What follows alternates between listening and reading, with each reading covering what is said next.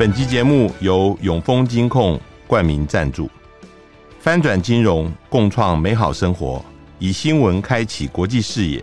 永丰金控与您一同掌握全球脉动。大家好，欢迎收听联合开炮，我是郭崇伦。呃，最近乌克兰的战场上面，我们看到的是，呃，乌克兰的军队。似乎势如破竹啊，然后俄罗斯的部队被迫节节败退啊。呃，我们今天呃邀请到正大民族系的赵竹成教授来我们节目，呃，跟我们来谈一下他眼中看到的目前在乌克兰战场上的情况，以及他的预估将来会有什么样的演变。欢迎赵教授。哎，主持人好。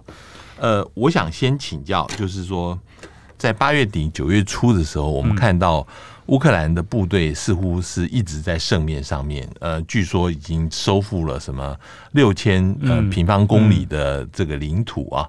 那主要的战事发生是在东北部，呃，你能谈一下为什么呃乌克兰的部队在呃吃瘪了这么久以后，突然之间他们似乎呃。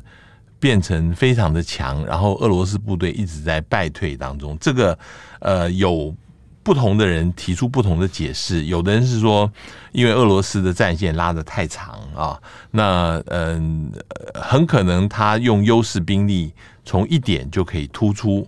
那另外还有人讲说，现在目前嗯、包括俄罗斯内部也讲，他的国防部长跟参谋总长呃不称职，应该要替替换掉啊。然后甚至有讲说，现在的北约给他的武器精良太多了，比俄罗斯相对来说。嗯、那你怎么看最近这两个月的战事的变化？以目前的情况来看啊，在乌东方面啊，事实上，乌克兰跟俄罗斯是僵持在红利曼到库宾斯克这一线，也就是哈利科夫州。到卢甘斯克州的那个那条线僵持住了，所以这就是为什么泽伦斯基在前几天前几天说，在乌东地区有两个地区就情势很很危急。他讲的是巴赫姆特跟那个索列达尔这两，就是在那一条线，在那边僵持。那现在比较大的问题，这几天的这几天就是新任的那个指挥官。说了维金，他公开在电视上说了，就是俄军的指挥官在前线的，嗯，他公开在电视上说了，那现在的重点的焦点很紧张的地方是在南线的赫尔松地区，所以赫尔松的那个临时那个州长，就是签约的那个那个州长，呃，也公开的宣布了，在俄军的协助之下，要将赫尔松州涅伯河右岸。四个村的村民还留在当地的，嗯、全部撤到左岸去。嗯、也就是说，呃，如果按照索洛维金的说法的话，那就是乌军现在大可能有大量的部队集结在赫尔松方向。嗯嗯。那为了要跟乌克兰部队就是进行作战，所以要把一般老百姓给撤走。这个恐怕是最近这几天我们必须要观察的一个方向。嗯那因为赫尔松那个地方连接的往东北地区就是扎波洛日往，呃，往那个核电站那个方向。嗯、那在那个地方有一个水坝，嗯，呃，俄国媒体已经说了好多天了，嗯，呃，乌军准备炸那个水坝，嗯，就是让水坝的水下来之后淹没，就是涅伯河右岸的地区，嗯，让那个留在涅伯河右岸的俄军就是。无法走，死那个被钉死在当地。嗯嗯，所以目前看起来这几天啊，如果索洛维金他们的，还有就是那个赫赫尔松州州长，他们这些讲话如果都是确实的话，嗯、呃，这这几天可能要观察赫尔州赫尔松州方向新的进展。而且老实说啊，呃，最近这呃。台湾的媒体当然是主要是关注在乌东这一块啊，但是这段时间真正打得很凶的，事实上是赫尔松跟扎波洛日方向。嗯嗯，只是那个方向乌克兰部队每次组织一次进攻都被击退，都被击退。嗯，所以在新闻上大概就没怎么没怎么讲。嗯，那乌东地区是因为俄军他的兵力不够，所以乌军有兵力优势呢，他就往前推。那往前推的话，就会造成就是俄军败退的这样子一个现象。嗯，嗯某种程度，我认为跟国际宣传上面还是还是有还是有点有点关系。嗯嗯嗯。那至于说那个卡迪洛夫啊，他们那些人说那个国防部长不行，或者是那个参谋总长不行，其实啊，他真正说的不是国防部长和。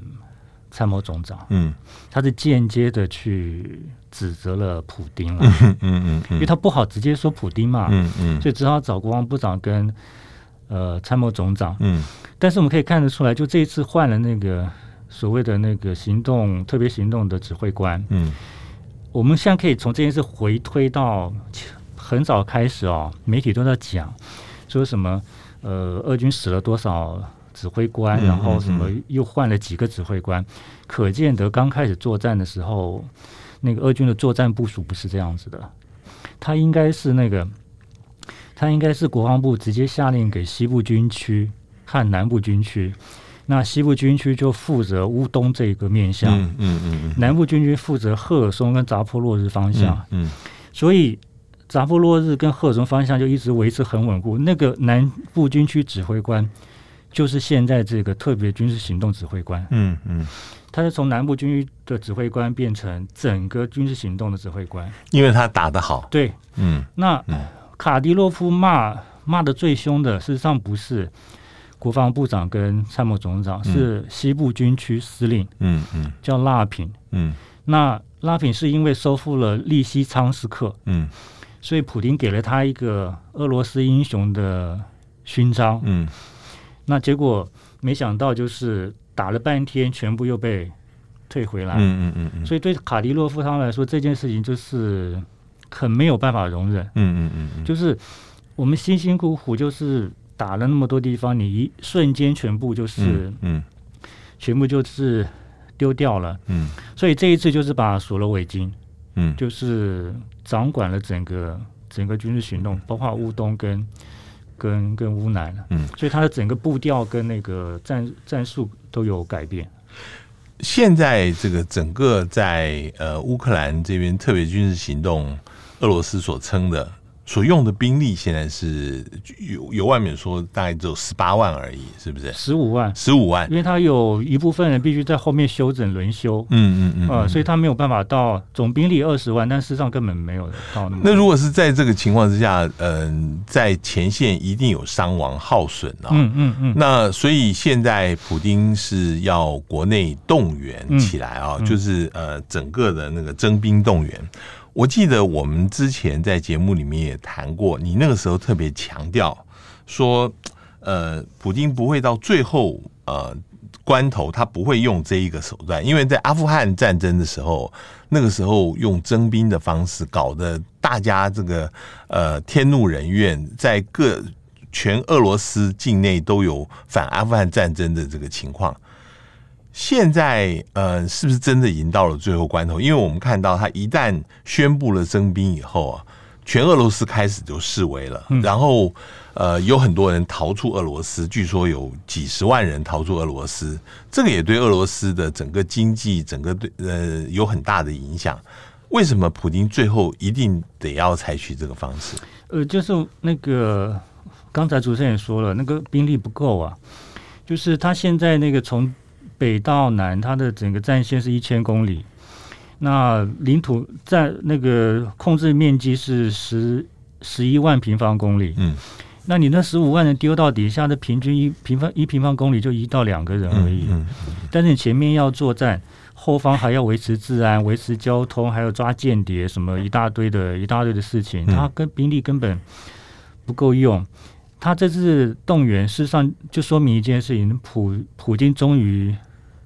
想通了，嗯嗯，因为这件事情啊，其实俄国媒体在二月底三月初的时候，事实上就谈过这个问题，就是俄军的参谋本部跟国防部里面有些高级军官有跟普京说过，十二十万人根本不够，嗯，嗯，但是他就是下定决心，就是要用这二十万，嗯，去去处理问题，不动后面的预备队，嗯嗯嗯嗯嗯。那到了九月二十一号，他终于想，终于没办法了。为什么？因为八月底九月就会告诉他这件事情了。嗯嗯，你兵力不够，只要乌克兰的生力军从英国、波兰，甚至是其他的东欧国家或者加拿大受训回来，带着美式装备，接受的美国美接受的北约的那个军官的指挥，嗯、跟你作战的时候，你就你就挡不住。现在已经有了这些北约训练装备的兵，呃，乌克兰呃部队参与作战了吗？对，已经换，那这这一批就是哪一批？就是就是乌东的这一次一一。一下推出去，什么收复六千公里、几千、嗯、几千平方公里的，嗯嗯嗯、他们就是从英国受训回来的那一批人，还有从那个波兰回来的。嗯，嗯所以他们在整个战术战法和那个整个指挥系统、情报征收，还有武器装备方面，就跟八月底以前那些乌克兰部队完全不一样。嗯嗯，嗯所以现在回头看起来啊，那乌克兰乌克兰的在前一段时间就不无路一路向后退。那个也不能说是故意的，什么诱敌深入吧？恐转战神速，对对对，恐怕真的是用空间去拖时间，嗯嗯嗯，用空间是去去拖时间，嗯嗯，这样回头这样看起来。另外有一点我，我我想要解释的是说啊，这次普丁的那个动员哦，按照台湾的术语，事实上就叫做后备动员，嗯。就是它不是全面，它不是全面动员里面的部分动员，它是后备动员里面的部分动员。那它的所谓为什么是部分动员？是因为它的后备动员是分三批次。嗯，它这次是第一批次。嗯嗯嗯。那第一批次的话，总数是二十万，三十万啊，三十万。嗯，三十万。那第一批次的三十万里面，还有一些是豁免，就是免动员的，嗯、包括哪些人哦？从事 IT 产业的。嗯嗯嗯嗯。嗯军工产业的，嗯嗯，呃，医生、护士，嗯，还有中小学老师，嗯，另外有一些奇奇奇奇奇奇怪怪的其他条件了，比如说，如果说你老婆还有二十二个月、二十二周就要生产的，嗯，或者说你家里没有爸爸妈妈，你有那个未成年小孩，你是监护人的，嗯，那这些都不会动员。那另外有一点就是，呃，被动员的人拿到那个。动员令的时候，他到那个征兵处去去报道，会有个医官在那个地方检查身体。他有他有五个体位，一二三四五。那这次就是一二三体位的会被动员到，四五的话就不会。那四五包括哪种啊？一种是你就是完全就是不会动的那种，坐轮椅的，那当然是叫你回家了。另外有一种，就是你故意的，就是那个断手、断手断脚。然后就说我现在没办法当兵的那种，嗯嗯嗯、他会给你判成第四个，嗯嗯、那就是回去之后等你伤好了还要再再回来。哎，我问一下啊，嗯、这这些动员的这三十万的，有有一些报道是说这些人完全没有训练，嗯、等于是他们送上前线当炮灰的啊，哦、根本没有战力，哦、是不是？不是，不是。呃，他的后备动员里面是两种，一种是志愿兵，其实跟台湾一样，嗯，一种是那职业军人退役，嗯，另外一种就是我们一般服兵两年三年，嗯、我们那时候啦，不是现在，嗯嗯、然后就是退役的，嗯，那退役的时候，反正呃年纪还轻的时候，就是在呃后备这个，反正如果是要征召你得来的，对啦对啦，跟台湾是、嗯、是完全是是完全是完全一样的。那他因为他以前就在部队服役。所以事实上，对于军界什么事上，他都都是他唯一没有的是作战经验。嗯，但是自愿役的话，可能有些人有。嗯，比如他去过那个叙利亚，哦，那出过什么其他任务，他可能就有。所以他是分两种的，一种是那种自愿役的，本来就已经有那个作战经验的。嗯，那可能集训之后很短时间就送上去了。但是像我们一般什么那种长那个预备役的。只只是以前在部队里头那个打过枪、开过坦克车的、那个就不行，嗯嗯，那个要两到三个月，嗯嗯，嗯。那两到三个月之后还要经过考核之后确认你合格才会才会送到送到前面去，所以这三十万人真正被投入到乌东跟乌南，要经过两个月到三个月的时间以后，嗯、也就是说从现在开始的九月、十月、十一月。原则上这些人都不会上。嗯，所以会在秋天结束之后，冬天开始的时候，那批人会进入到乌东的乌东那一块。嗯，那他们进入乌东那一块之后，会把现在的主力作战部队原来在后方的那些工作全部交接，嗯，替下来。让那些主力部队就专心的去打仗。嗯嗯嗯。所以，如果我我们刚才谈到就是赫尔松那一块，呃，如果在最近会有大的军事冲突跟动作的话，嗯嗯、那可能会是入冬以前，嗯，很重要的一次军事、嗯、军事行动。嗯、我我我再继续问，就是说、嗯、这一次因为征兵呃所引发的这个反弹呢、到目前为止这些示威抗议是不是已经几乎就停了？嗯、然后呃，在俄罗斯的内部有没有人对于普丁的这个声望或支持度有开始有变化的情况？十、嗯、月九号的调查。百分之八十的信任度啊，嗯，还是有百分之八十。然后百分之八十信任度的话，你扣掉俄罗斯国内永远性、经常性的反对他的是百分之十到百分之十五到百分之二十嘛，嗯嗯。嗯，那你把那些人扣掉的话，原则上大概到目前为止，支持他的信任度可以应该可以算是百分之百。嗯嗯。所以，呃，征兵的时候当然是有些有些乱象，那是那是无可避免的。嗯。诶，但是因为这次征兵哦，那真的是意义很重大，牵涉范围很广。嗯嗯，尤尤其啊，他那征兵里面，你看士官兵的征集年龄是三十五岁，三十五岁以下嘛。嗯嗯，那初级的尉级军官是五十岁。嗯，校校级军官是五十五岁，上校是六十，将军是六十五。嗯嗯，那个年纪都大的，都正好是那个。家里的那个经济支柱，哎，嗯嗯嗯，所以他这一次就是，呃呃，动员来的兵比照现役的合同兵，哦，是是，一个月就是按照他的军种的话，是一个月月薪就是十五万到二十五万，嗯，然后每个地方政府就是每负责征兵的每个地方政府，按照按照他政府的财政状况，他会给你一笔安家费，嗯。比如说莫斯科跟彼得堡比较好的话是十万，你说的万是卢布嘛？对对，卢布，嗯嗯嗯，卢那卢布跟台币是二比一啦，嗯。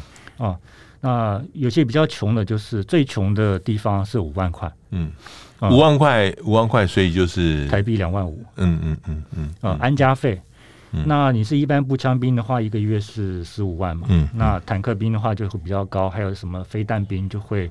比较高，一路向上向上加，嗯。抚恤的话也是按照，嗯，他是这样子啊，呃，第一时间阵亡的先给家里一百万，嗯，后续抚恤金就按照上次在节目跟那个主持人讲的一千两百万，嗯嗯嗯嗯，杜马有些议员就是很很喜欢乱加码，嗯，那杜马有些议员说那个每个去。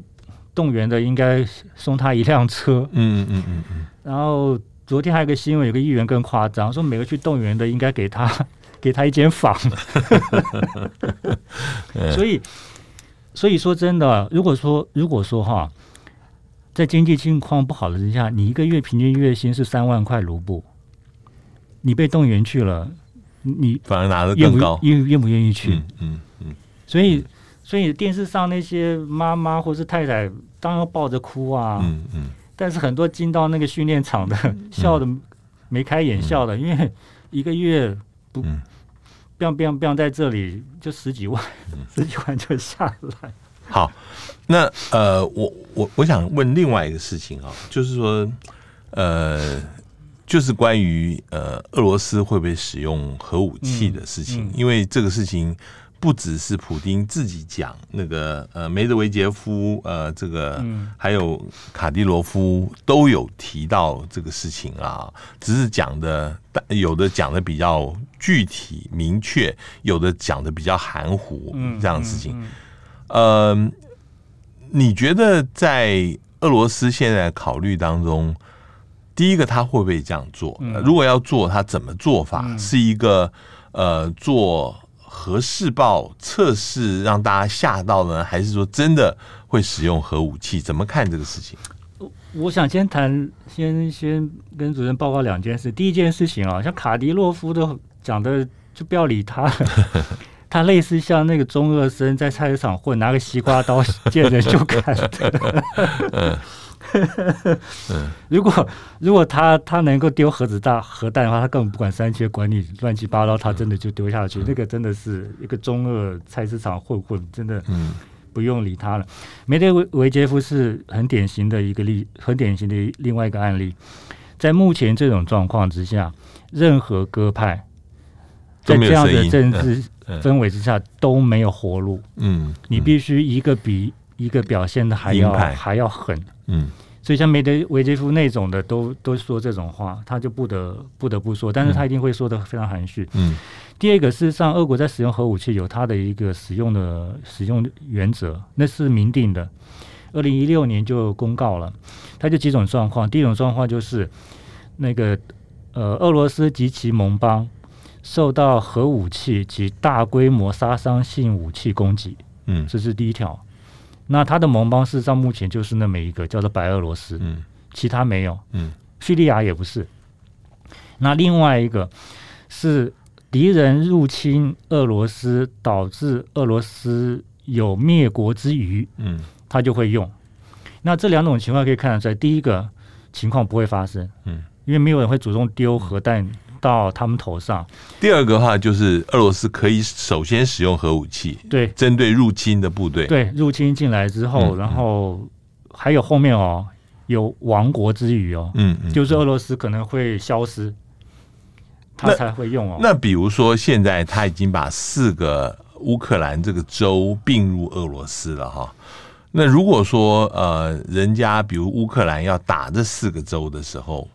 呃，是不是视为对于俄罗斯领土的攻击？是那那那如果是这样子的话，他会使用核武吗？不会啊，因为他还没到亡国的阶段呢、啊。如果打到莫斯科的话，嗯、那就另外一回事了。是是是。所以这个大概率的使用的可能性，我觉得可能性真的，我是认为不高。嗯。呃，他很大的部分是直接明白的宣示他的决心，嗯，就是他会作战到底，就是不管你北约、美国用任何的方式支持乌克兰，任何形式，我就会作战到底，嗯，到最后就是连核武都可以都可以搬出来。那谈到这个部分，那再回到一个问题，那会不会真的就是用核武？嗯，你看啊，呃，马赫宏直接说。核弹丢乌克兰，他不会用，对他不会使用核武来对付。法国都不用了，那想英国、美国会不会？嗯，不管你法国就自己。可是北约这个礼拜还是照样做他的核武演习呀、啊，嗯嗯、对不对？那个没有办法，那你总得做各种因应啊。嗯嗯。因为现在有一个有一个大变，有一个有一个很奇怪的变数。照道理说啊，没有一个国家希望有核武器部署在自己领土。嗯嗯。但是波兰就很怪。嗯嗯。波兰就一直要求说，把核武器部署在我的领土上面。嗯嗯啊，那如果波兰真的部署核武器的话，嗯、那动用那个动用那个俄罗斯动用核武器的那个概率就会增加。嗯，嗯因为我还是强调那一点哦，今天跟乌克兰再怎么打，普丁七十岁的人哦，他那个感情感情用事的成分很深。嗯嗯。嗯所以你说要他丢一个核武器到乌克兰，就算丢到利沃夫好了，他在感情上面，这么七十岁的老人感情上面还是有疙瘩，就等于是炸我自己的领土。对，没错，没错，没错。嗯、但是哦，但是哦，如果他丢丢丢一颗到波兰，嗯嗯，应该没有人会、嗯、会有会有犹豫。嗯嗯。所以，所以现在有一个变数，老实说，我是认为不是俄国或是那个。或是英美这些有核的国家，嗯，而是那个没有核武的国家拼命的要核武，嗯嗯，嗯。那个恐怕，那个恐怕是比较大的变数。但是我相信北约或是美国应该不会把核武放在波兰，嗯、波兰那边，嗯、那个因为风险太大了。我们刚刚提到了，就是呃，俄罗斯现在把这个乌克兰四个州哈，嗯，呃，并入它，变成它自己的领土，嗯嗯。那我的问题是，呃，很多人讲说，为什么要这样子做？嗯嗯哦，那其实呃，我们知道，在过去，嗯、呃，俄罗斯为了要支持这个呃乌东的这两个地方，呃，或者是支持克里米亚，其实都花非常多的钱呢、哦。嗯嗯那嗯、呃，你现在如果说要战争能够有一个下台阶的话，呃，其实嗯、呃，不要把它并进去，比较能够有一个下台阶。你现在把它并进去以后，嗯、呃，很多人都在都在想说，呃，这个战争要怎么收场？嗯，你你是觉得为什么？普丁要这样子做，他的理由在哪里？但一方面是大家都提到一个问题嘛，就是纳入俄罗斯联邦之后，就没有就是所谓义务兵出国作战的问题了吗？要变成战争。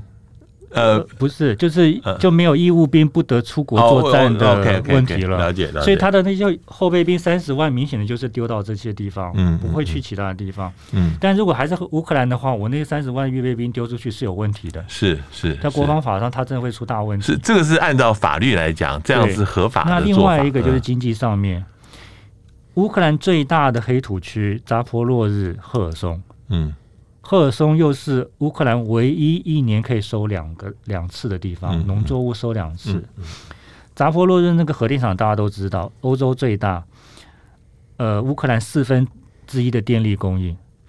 然后那个顿巴斯、卢甘斯跟顿内茨克是乌克兰最大的那个能源跟钢铁钢铁的钢铁中心。嗯。这四个地方的整个的 GDP 占全乌克兰的四分之一到三分之一。嗯嗯。然后我多了十一万的领土，十一万平方公里领土，五百万人口，而且还有一点很重要。一九二二年苏联成立的时候，列宁把这四个地方划给了乌克兰，是有历史的缘故。今年二零二二，正好一百年。嗯嗯，正好一百年。嗯。所以你无论从历史发展还有实际状况来说，事实上就算是以后我投入很大的财政支出，对不对？事实上那四个地方都可以回收的。嗯嗯嗯。呃，最近有一个消息，我没有办法证明那个证实是不是真的，因为那个新闻很短，然后就没有了。扎波罗热的核电站事实上已经现在是纳入就是俄罗斯的国家电力供应系统。嗯嗯嗯。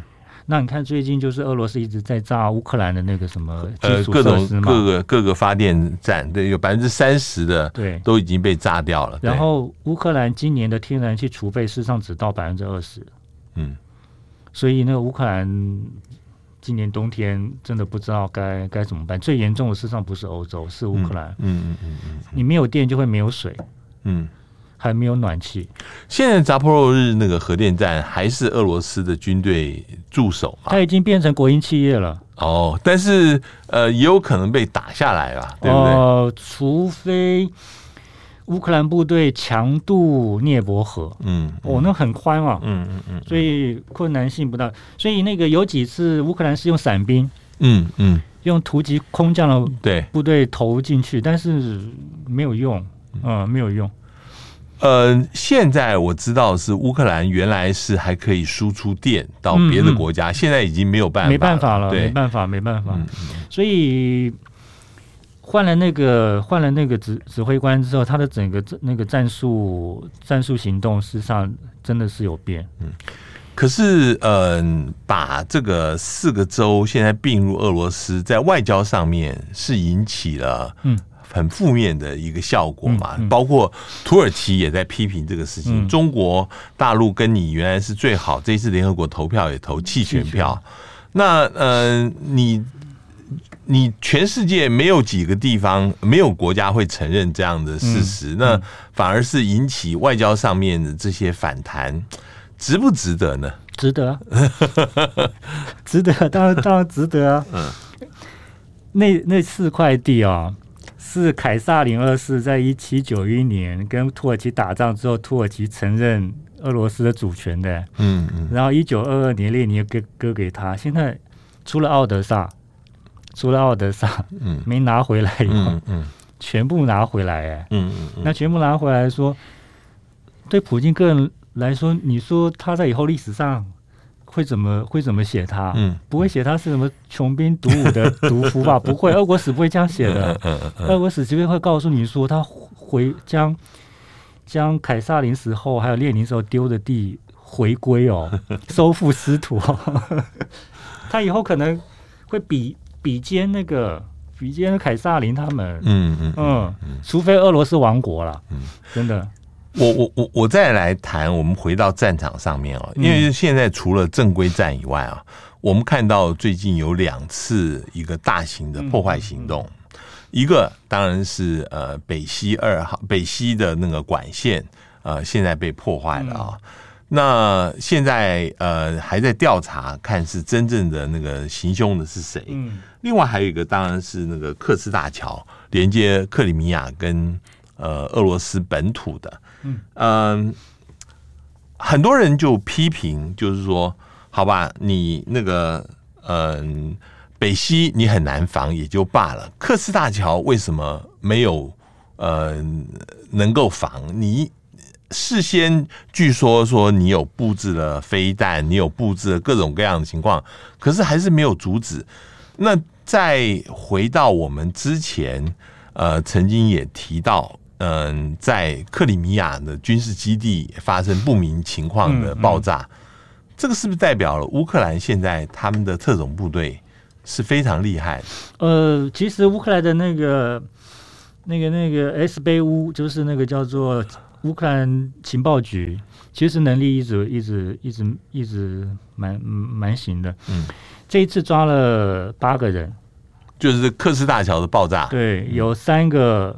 有三个是俄罗斯人，他们在莫斯科设了一个公司，空投的啦，哦，然后当然就是跟那个乌克兰的那个情报局中间有有联系，嗯、然后还有，哎，这个真的是俄罗斯到现在没有对乌克兰公民那个的入境行那个进行签证许可制。哦，所以你你只要是乌克兰人，你还是可以进去，就是跟俄罗斯，就跟当初的杀那个杜金娜的那个情况是完全是一样的，嗯、因为乌克兰人现在可以自由的进出那个，嗯，所以那个外交部很多人都已经跟外交部讲很多次了，说这件事情要考虑，嗯嗯、因为乌克兰在两年前就已经对俄罗斯公民行那个签证制，嗯，但是俄国就一直没有。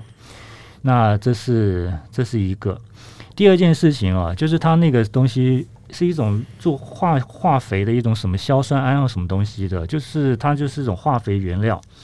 那个东西啊，呃，从奥德萨港出来之后，先到了罗马尼亚，那进到罗马尼亚之后，又到了乔治亚，再从乔治亚转到了亚美尼亚，那再从亚美尼亚。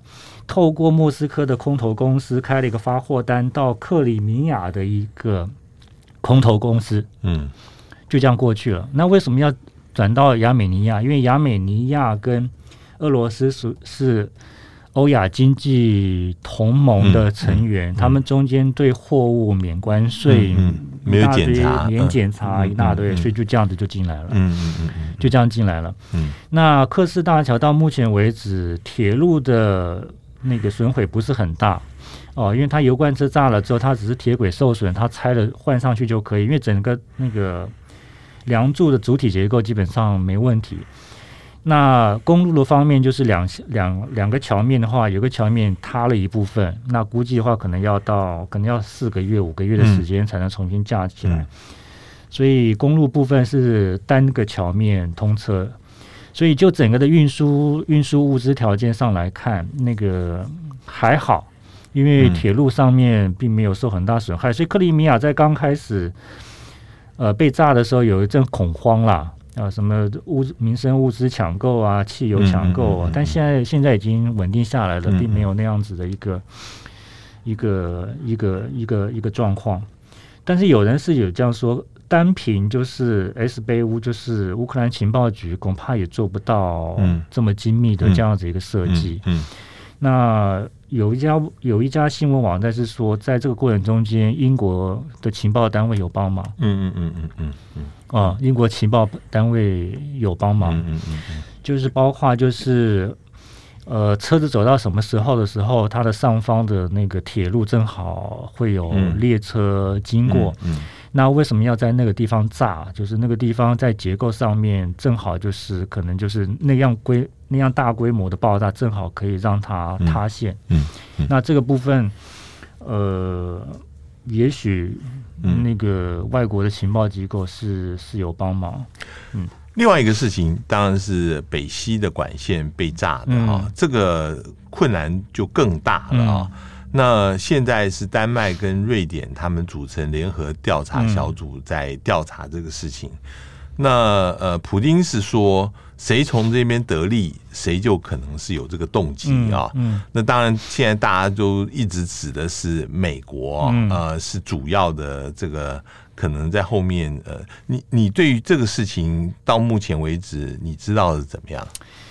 嗯，我们只能这样说，这件事情可能永远不会真相大白了。嗯，因为你没有任何证据。嗯，我们只能用推理的说谁获利最多，嗯，然后谁就那个。那当然想来想去，当然就是就是美国，但是真的是没有证据。嗯，所以就是，所以我想这也是为什么就是被炸成这个样子。事实上，你可以。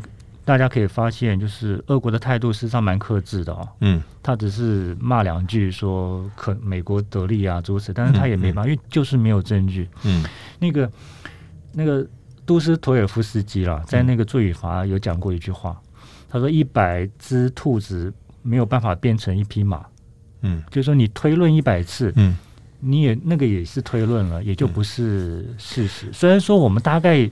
嗯，推来推去，想来想去，我们大概心里会有个共识啦，嗯嗯、应该会是谁？但是真的真的没办法。那这个事情其实，比如说德国或者其他的欧洲国家是受害最直接的哦。嗯、他们对这个事情基本上又是什么样表示？他们呃也不能够什么表示，对，就是说现在要调查看究竟谁做的。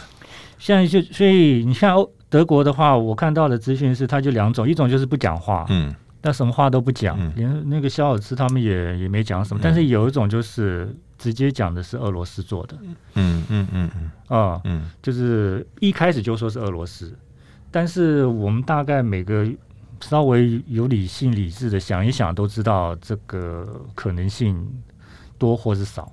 嗯，那最近是有个比较奇怪，就是瑞典跟丹麦组成调查团。他第一个，他不让俄罗斯参加，嗯，虽然说俄罗斯是那个、嗯、是那个苦主，嗯。第二个，他也不他也不把那个最重要的结果告诉德国，嗯嗯，也没跟德国讲说是什么机密什么的，嗯、所以你说这个事情怎么办呢？嗯嗯。那个在克斯大桥被炸了以后，那个我们看到俄罗斯这边就是报复，开始用飞弹去炸基辅，在炸这些地方。不过炸一轮以后，后来普丁就宣布，他就说没有必要再对乌克兰进行大规模的空袭行动。俄罗斯并不打算摧毁乌克兰，对于国内呃现在目前动员计划也不会再进一步动员。然后他说他自己也不后悔呃。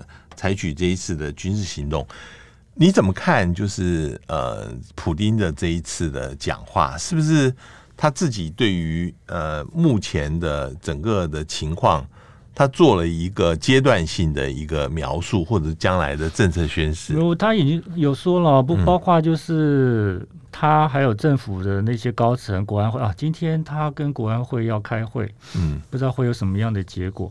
还有那个新任指挥官索勒维金都说了，嗯、军特别军事行动，无论任何状况都要达到目标。嗯嗯嗯，嗯，所以。那达到目标才会停。那既然没达到目标，就不会停。那有没有达到目标？还没有啊。可是现在普丁手里面还有什么王牌吗？他就是说，大家认为说，好，你现在动员了，你部队呃，当然获得兵员的补充，嗯，但是这个还要经过训练，你的战力要一段时间才能够恢复。那你现在看到他现在已经呃有些地方，他甚至跟伊朗合作，用无人机呃用买伊朗的飞弹，其实已经到了就是说，是不是本身的军工厂、军工设设施都没有办法能够完全补充的一个地步了？哦，那那倒不，那倒不是。俄国最缺的就是那种所谓无人机这种东西，嗯、他们对这个东西也不知道是怎么回事，就是以以前从来对这个没有很在意，嗯嗯嗯、没有很在意，就是不知道他的那个那个建军准备的时候，他的那个重点没放在那个地方。我我在想，还是跟钱有关，嗯嗯，还是跟钱有关，呃。所以现在有没有说是大规模轰炸？老实说也没有，因为他现在是用无人机，就针对特定目标去炸。那会不会也是因为他其实手里面的飞弹也大概都用光了？呃，其实也不必用飞弹。嗯，他现在那个突九五、突一六零、突二十二根本动都没动。嗯，你那个 T 突九五跟突一呃一六零那个。几十个、十几颗的五百公斤、一千公斤炸弹这样丢下去，老实说效果基本上不会太差，嗯，但是没有用，嗯，所以这就是差别了。如果所谓的那个大规模的那个、那个、那个什么轰炸、轰击，指的应该指的就是那一块，嗯嗯嗯。他现在就是用那伊朗那个小型的，就是几百那个一两百公斤那个弹头去炸发电厂。尽量不去炸那个，不会去炸贫民区，嗯啊、嗯呃，所以他这个部分应该就是这个样子。那动员的话，三十万部分，因为为什么不会再动？我想说，可能是国防部跟参谋总部那边就已经告诉他，他就是需要三十万。嗯嗯嗯，因为我们我们刚刚有提到哦，他的第二批哦，你知道那个士官兵那个是几岁吗？四十五岁哦，这么老了，你根本没办法打了，对。你你第二批次后备动员士官兵四十五岁，尉官五十五岁，校官六十岁，嗯嗯嗯嗯、所以他没有第二批了啦，嗯嗯嗯嗯、他没第二批了，他第一批要推上去就这么多了，所以肖一谷说他后备动员可以到两千五百万，那乱讲的，嗯嗯嗯、那是完全是乱讲的，他那两千五百万是指我全国动员之下，十八岁把所有的男的都都派上去，对 对对对对对。所以这个三十万已经是俄罗斯动员的极限了，但是军工我我认为不需要太担心。嗯，就是我那个什么什么无人机扫无所谓，但是我那个那个流炮那个那个很简单啦，对俄国来说那很简单。那个苏联留下的大部分的东西都是俄俄罗斯承接下来，嗯嗯嗯，光是库存都是就一大，他现在是没人，嗯，他没人的话，弄几个炮在那边也没人也没人用，嗯。我我最后想想问，就是你怎么看？就是接下来的情况，冬天马上要来了哈。嗯，那你也说，就是现在这个俄罗斯现在也也已经站稳脚跟，可能是会跟乌克兰军队会对长期的一个对峙的一个情况，是不是将来就是这样对峙会长久化？那有没有可能呃有一些国家的调停，像土耳其？能够发挥作用，还是说现在呃，其实泽伦斯基也讲了，他不可能跟俄罗斯谈，那俄罗斯现在也不可能跟乌克兰谈，是不是就这样一直打打停停，就是这样子？我是认为大家真的不要去指望土耳其或中国什么调停有有有效的。一方面，这里土耳其没什么力，中国根本不愿意介入，嗯，他只想当个那个好好先生。嗯，嗯，另外最重要一点的。能这个世界上能够说动普丁的，大概只有一个人，那个是他妈妈，但他他妈妈不在了，所以没有人能够说动 说动他。嗯，他现在已经下定决心了，真的就是这样。因为尼古拉尼古拉一世说过一句话：“俄罗斯旗帜升起之处，就不会再落下。”嗯嗯嗯。你如果你把普丁当做沙皇来看的话，嗯，他他是他是这样子的一个。一个一个信念，那会不会打太久啊？事实上，二零二四年的三月，俄国要总统大选。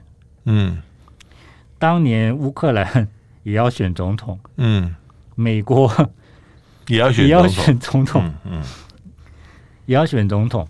那如果说你用那个你你不管其他的因素，只管俄国因素的话，他二零二四年三月选总统，按照可是普丁还是要连选连任呢？呃，对，但是 他按照按照常规的话，以往的话，他是在选前的半年到一年时间就会确定他的意向嘛。对，那在这段时间里面，你当然这四个地方要有一定的底定的结果啊。嗯，你不可能那边大打仗，然后我刚刚说我继续当总统来带大家继续打。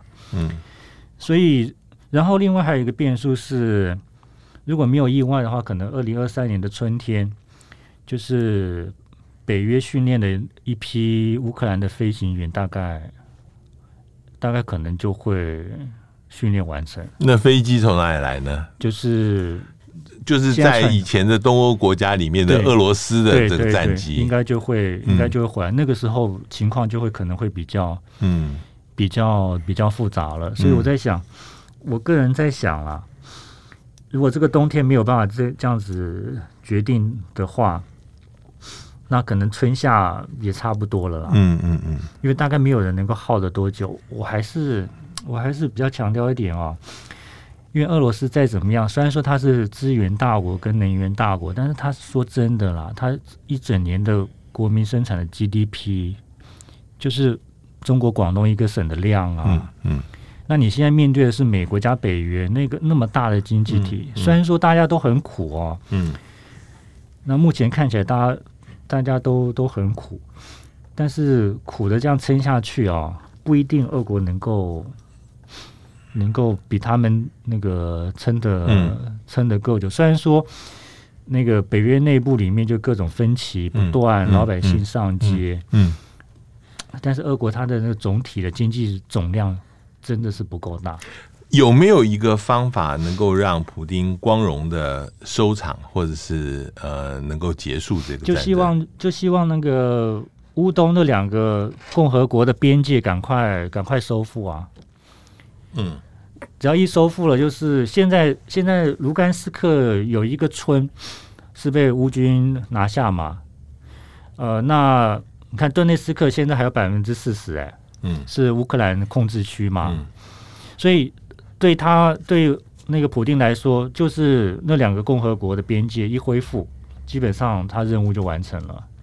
嗯，那赫尔松跟扎波洛日是另外另外多得的。嗯，涅伯河的那一边我拿不到，拿不到就算了。而且那个台湾媒体大概没有报告报道一件事情，赫尔松事实上赫尔松区事实上还占了那个尼古拉耶夫区的两个。两个区，嗯嗯嗯，哦，那这两个地方完全是多的，所以以后乌南这边是不是基本上就以涅伯河为界？有可能，有可能，有可能，因为你涅伯河这样切下来啊，虽然说扎波洛日跨过去，或是赫尔松跨过去才完整，但是你把部队投到那个地方，嗯，真的效益效益不是很大，嗯。嗯。今天非常谢谢呃赵教授接受我们访谈，呃，我们对于现在的乌克兰的战场上的情况会比较了解一点。不过呃，马上冬天就要到了，这个情况呃，可能要这个冬天结束之后会有一些新的变化。谢谢，谢谢赵教授，谢谢主持人，谢谢，也谢谢各位听众的收听，我们下次见。联合报数位版双周年庆推出数位版订户抽奖活动。即日起至十月三十一日期间，只要是联合报数位版订阅户，就有机会获得 iPad Air 以及 HomePod Mini 等万元好礼。新订户前一百名更能获得限量版保温袋。立即前往资讯栏查看活动页面。上网搜寻 VIP 大 U 点 .com，到联合报数位版看更多精彩的报道。